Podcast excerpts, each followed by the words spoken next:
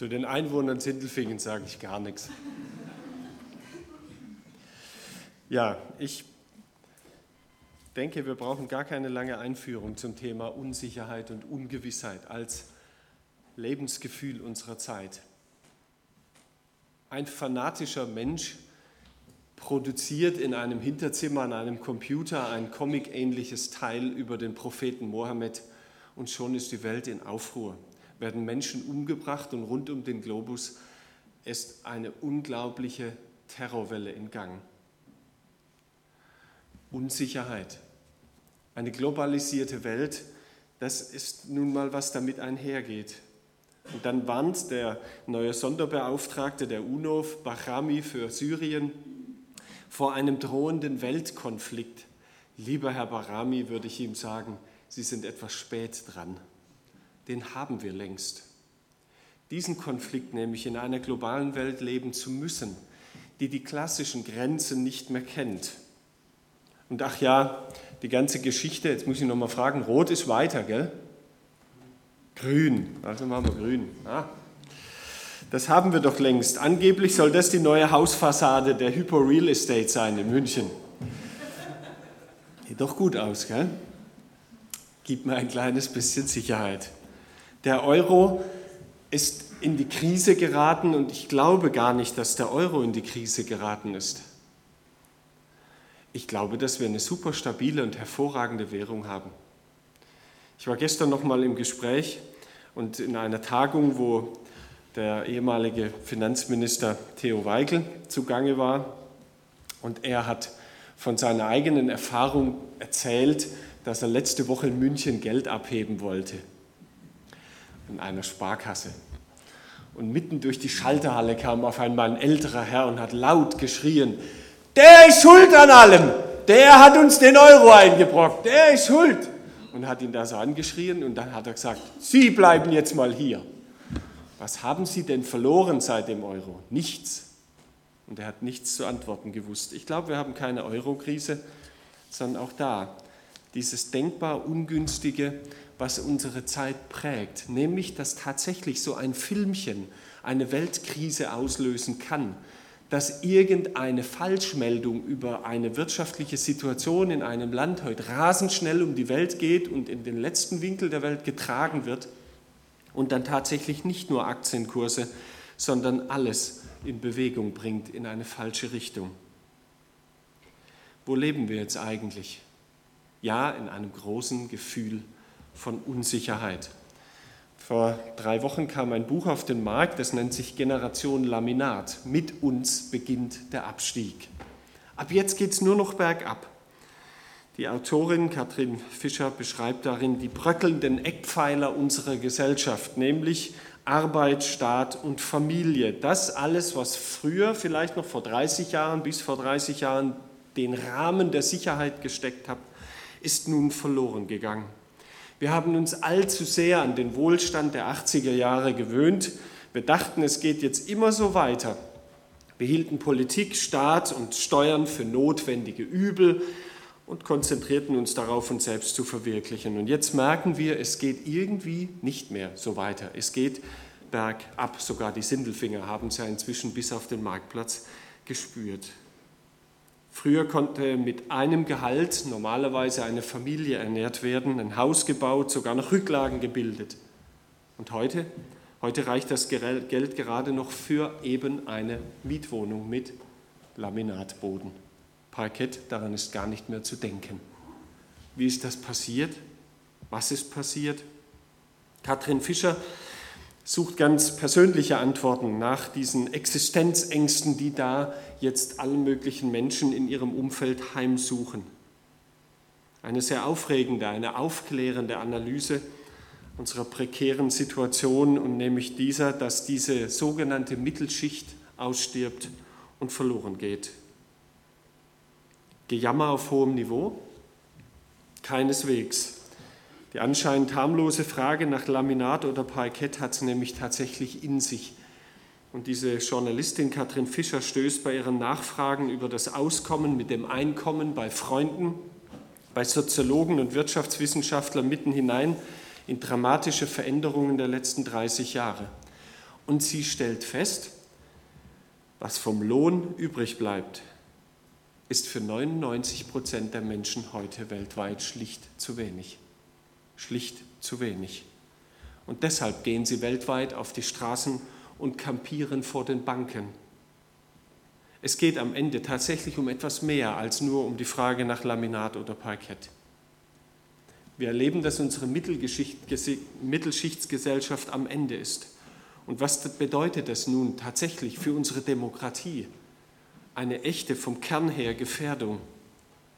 Und wenn dann eine Politikerin wie Frau von der Leyen mutig sagt, dass tatsächlich 30 bis 40 Prozent der Menschen in Zukunft vor der Altersarmut stehen, wird sie einfach mundtot gemacht, obwohl sie nur die Wahrheit sagt.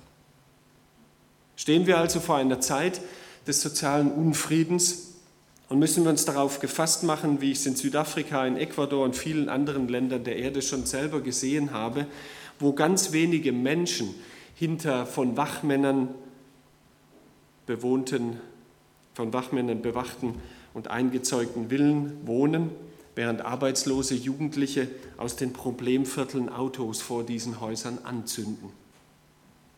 Werden wir uns vielleicht sogar bald nach Laminat zurücksehnen. Wir leben verrückterweise irgendwo zwischen Lebensangst und Konsumkoma. Es ist sehr paradox, finde ich. Einerseits leben die 12- bis 17-jährigen Menschen heute, also doch nicht ganz Erwachsenen, in einem Versorgungsparadies. Es scheint sogar möglich zu sein, heute den Traum, ein Superstar zu werden, mühelos, in Klammer auch talentlos zu verwirklichen. Man muss ja nichts können, nur irgendwie eine Prollshow abliefern. Andererseits steckt vielen die Angst in den Knochen, dass ihnen tatsächlich so etwas wie ein Hartz-IV-Schicksal droht. Die Angst, ins Leere zu fallen und Eltern, die nicht wirklich zuhören. So beschreibt zumindest Teenager laut der Shell-Jugendstudie ihre Perspektiven. Carina zum Beispiel, ich nenne sie jetzt so, hat Lust auf Mediengestaltung. Sie hat verschiedene Praktika dafür absolviert und jetzt das Abi und dann eventuell joggen. Die vielen Möglichkeiten, die es in diesem Bereich gibt, die überfordern sie schlicht. Weißt du, da kann eigentlich jede Entscheidung die falsche sein. Und dann? Was ist dann? Der zweite Mann der Mutter, sie hat einfach keinen Zugang zu ihm, ist irgendwie eine eigene Insel geworden im Familienleben. Das Handy, das sie natürlich schon lange hat und erfolgreich bedient, ist nichts anderes wie eine Art Babyphone für Heranwachsende. Es kann alle Zeit bei drohender Einsamkeit eingesetzt werden, um irgendwie mit irgendjemand auf diesem Globus zumindest das Gefühl von Kontakt zu haben. Carina, ein Beispiel von ganz vielen, ein echtes. Dass die sozialen Sicherungssysteme ab 2020 zwei Drittel der Gesellschaft nur noch mit einer Grund- oder Basisversorgung leben lassen, das kümmert Carina bisher wenig auch wenn sie davon gehört hat. Sie ist rundum versorgt, im gehobenen Mittelstand untergebracht, Urlaub klar zweimal im Jahr und sie hat alle notwendigen digitalen Geräte. Sie hat einen Laptop mit Internetzugang, MP3-Player, Stereoanlage und so weiter. Das ist ihre Grundausstattung. Es fehlt ihr an nichts, im Gegenteil. Oder doch? Ich weiß nicht so recht, Ihr Lebensraum, so beschreibt sie mir das, ist Unsicherheit. Schlicht Unsicherheit. Das ist ihr Lebensgefühl. Die elektronische Parallelwelt, der Fernseher als Stimmungsapotheke gaukelt uns vor, dass der Alltag nur so eine Art Betriebsstörung ist. Allseits spürbar und unübersehbar, nicht zuletzt bei all diesen Talentshows, ist ein Sinnvakuum entstanden. Ein Sinnvakuum. Und ich werde regelmäßig in jedem Jahrgang von meinen Studenten in Berlin, von zukünftigen Führungskräften, immer wieder gefragt, haben Sie, Herr Brecht, eine Antwort auf die Sinnfrage, auf das Sinnvakuum? Können Sie uns da etwas sagen?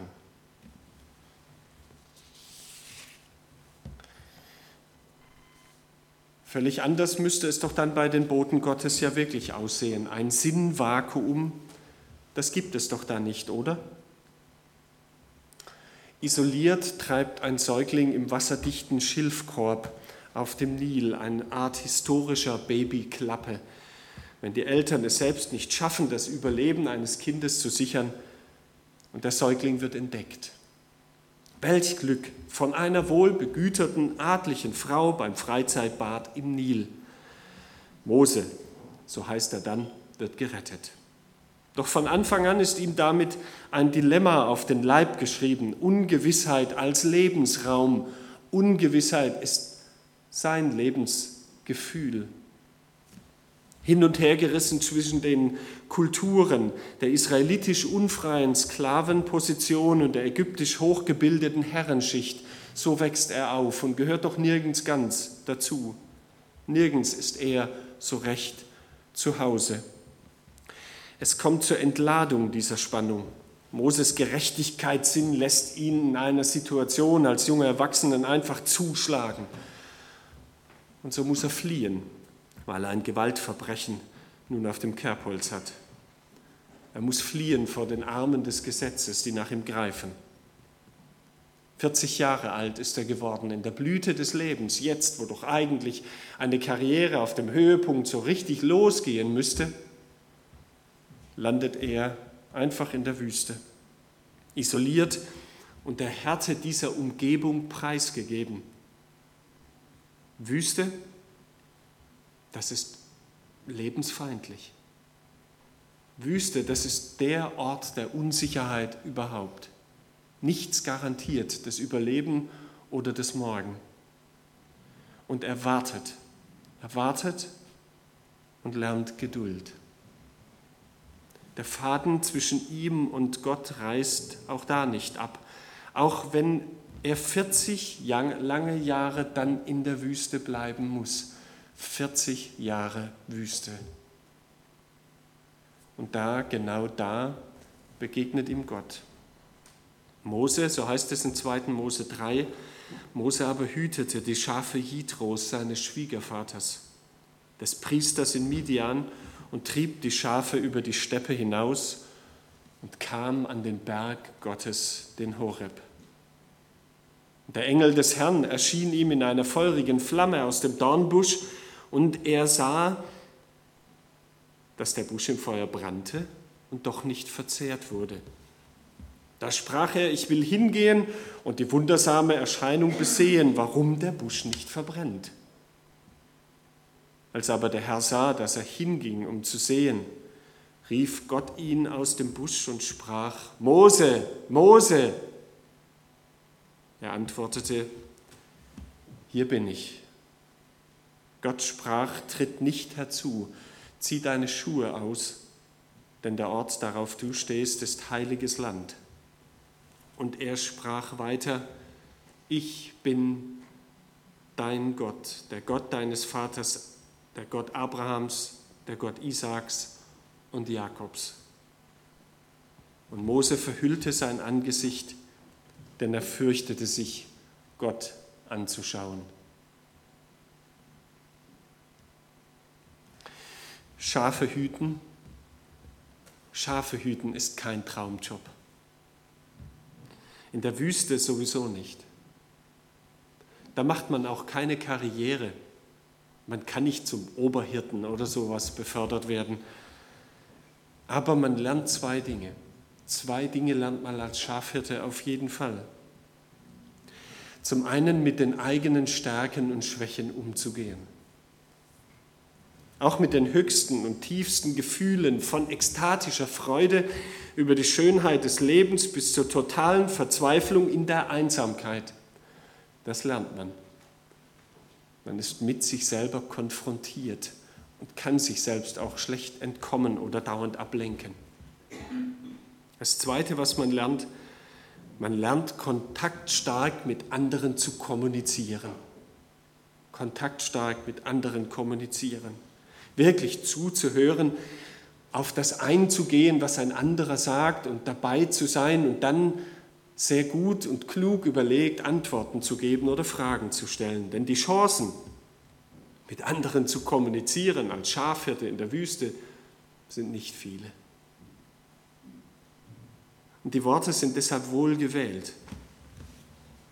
Mose entdeckt gerade in diesen beiden Themen, was seine Stärken und Schwächen betreffen und was das Kommunizieren, dieses etwas weitergeben an andere, da entdeckt er viele Defizite bei sich, charakterlich wie in der Gesprächsführung. Und all das bespricht er nun in der Folge dieses Geschehens mit Gott.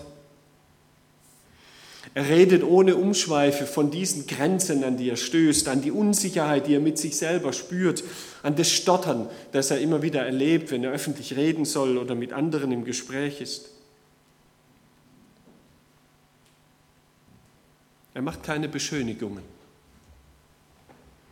Er wird ganz ehrlich. Er ist ganz ehrlich vor dem Herrn der Welt. Er nimmt die Ungewissheit als Lebensraum einfach an. Er nimmt sie an. Das ist vielleicht der erste und wichtigste Schritt überhaupt, weiterzukommen. Und deshalb reden wir jetzt über den Raum des Glaubens, denken darüber nach, was Glauben vielleicht im Blick auf diese Welt der Unsicherheit heute bietet. Klar, es ist so, Totgeglaubte, die leben länger in Sachen Lebensrelevanz ist Gott eben nur dann tot, wenn wir ihn zur bloßen moralischen Instanz oder Kategorie verkommen lassen. Dazu brauchen wir keinen Gott. Dazu haben wir Immanuel Kant und andere Gestalten von Sokrates über Plato und Aristoteles und viele andere kluge Köpfe, die uns gesagt haben, wie man moralisch und gut leben kann. Dazu brauchen wir keinen Gott. So ein Gott darf gerne sterben. Das Gefühl, auf sich allein gestellt zu sein, im Raum der Unsicherheit zu leben, das ist etwas ganz Unerträgliches, kein Zuhause zu haben. Und da stellt Gott sich vor, genau so stellt Gott sich vor, ich bin für dich da. Ich bin für dich da. Er sagt nicht, ich habe jetzt alle Lösungen für letztlich alle Probleme dieser Welt. Und ach ja, das mit dem Syrien-Konflikt und so, das machen wir so nebenbei. Und die Euro-Rettung, ach, mach doch keine Schirme, ich habe da was viel Besseres. Nein, Gott sagt, ich bin für dich da, für dich da. Die Herausforderungen des Lebens bei Mose, sie waren immens. Er soll ein ganzes noch nicht eigentlich wirkliches Volk, sondern eine Ansammlung, so ein Haufen von Menschen aus der Gefangenschaft in die Freiheit führen, in ein eigenes Land, in eine neue und eigene Existenz. Das ist viel zu groß. Das sagt Gott, ich bin mit dir und ich stelle dir einfach nochmal einen an die Seite, Du hast doch einen klugen Bruder, der kann super reden, der kann toll argumentieren, den Aaron. Weißt du, mit dem gemeinsam. Du bist nicht allein.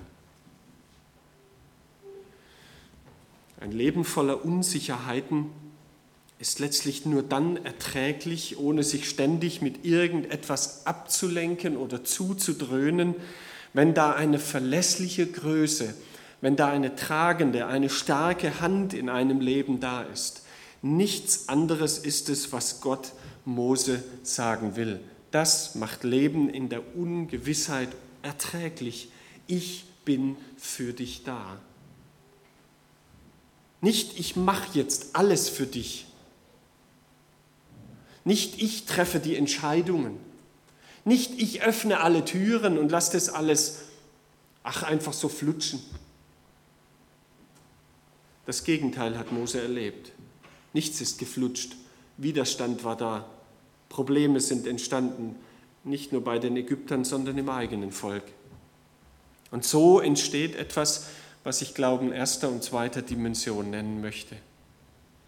Glaube erster Dimension lebt das, was andere bereits erlebt und erfahren haben. Regelmäßigkeit des Betens, das Hören auf das Wort Gottes, und der Nächstenliebe Gestalt verleihen. Dabei geht man noch in kein unbekanntes Land. Da gibt es viele Erfahrungen, auf die man zurückgreifen kann und die man mit anderen teilt. Es ist möglich, Herausforderungen so zu bestehen. In der Geschichte habe ich Vorbilder und deshalb stellt Gott sich auch so vor. Ich bin der Gott Abrahams, Isaaks und Jakobs. Du stehst in einer langen Kette von guten Erfahrungen mit mir, auf die kannst du zurückgreifen.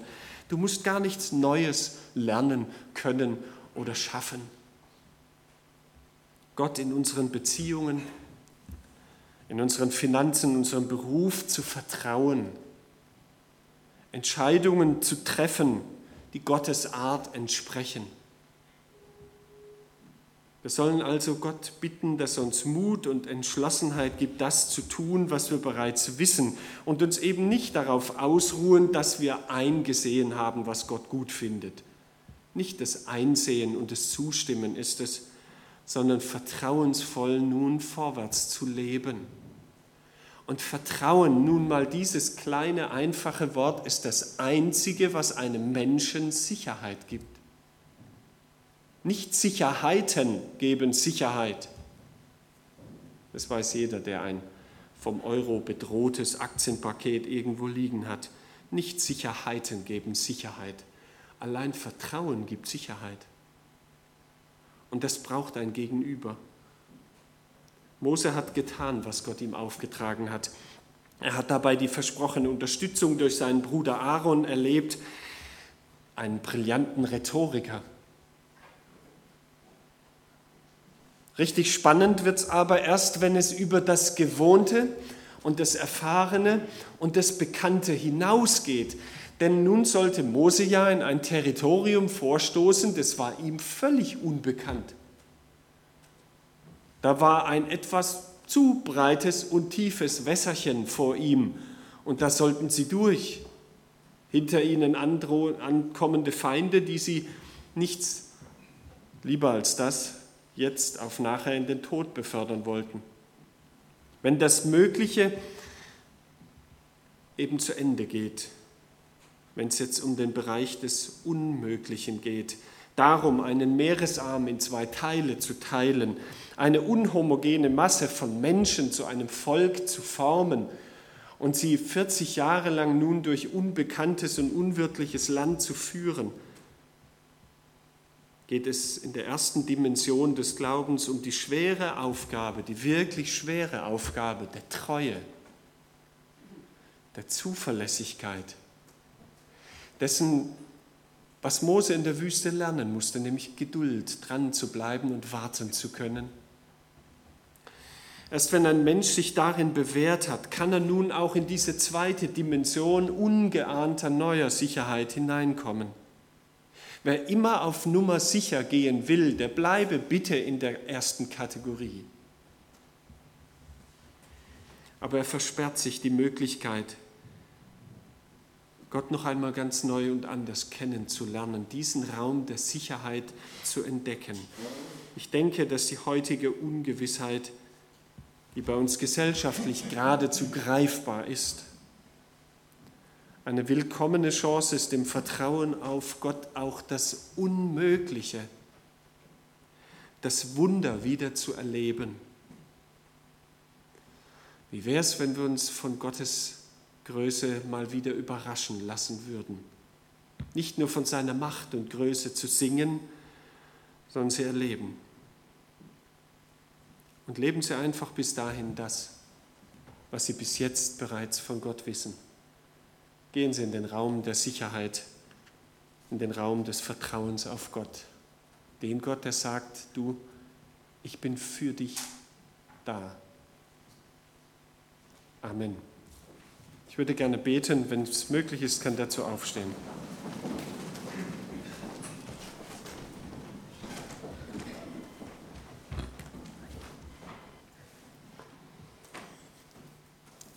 Himmlischer Vater, du hast sich Mose gezeigt, überraschend, unerwartet. Und vor allem das, was du da gesagt hast, war so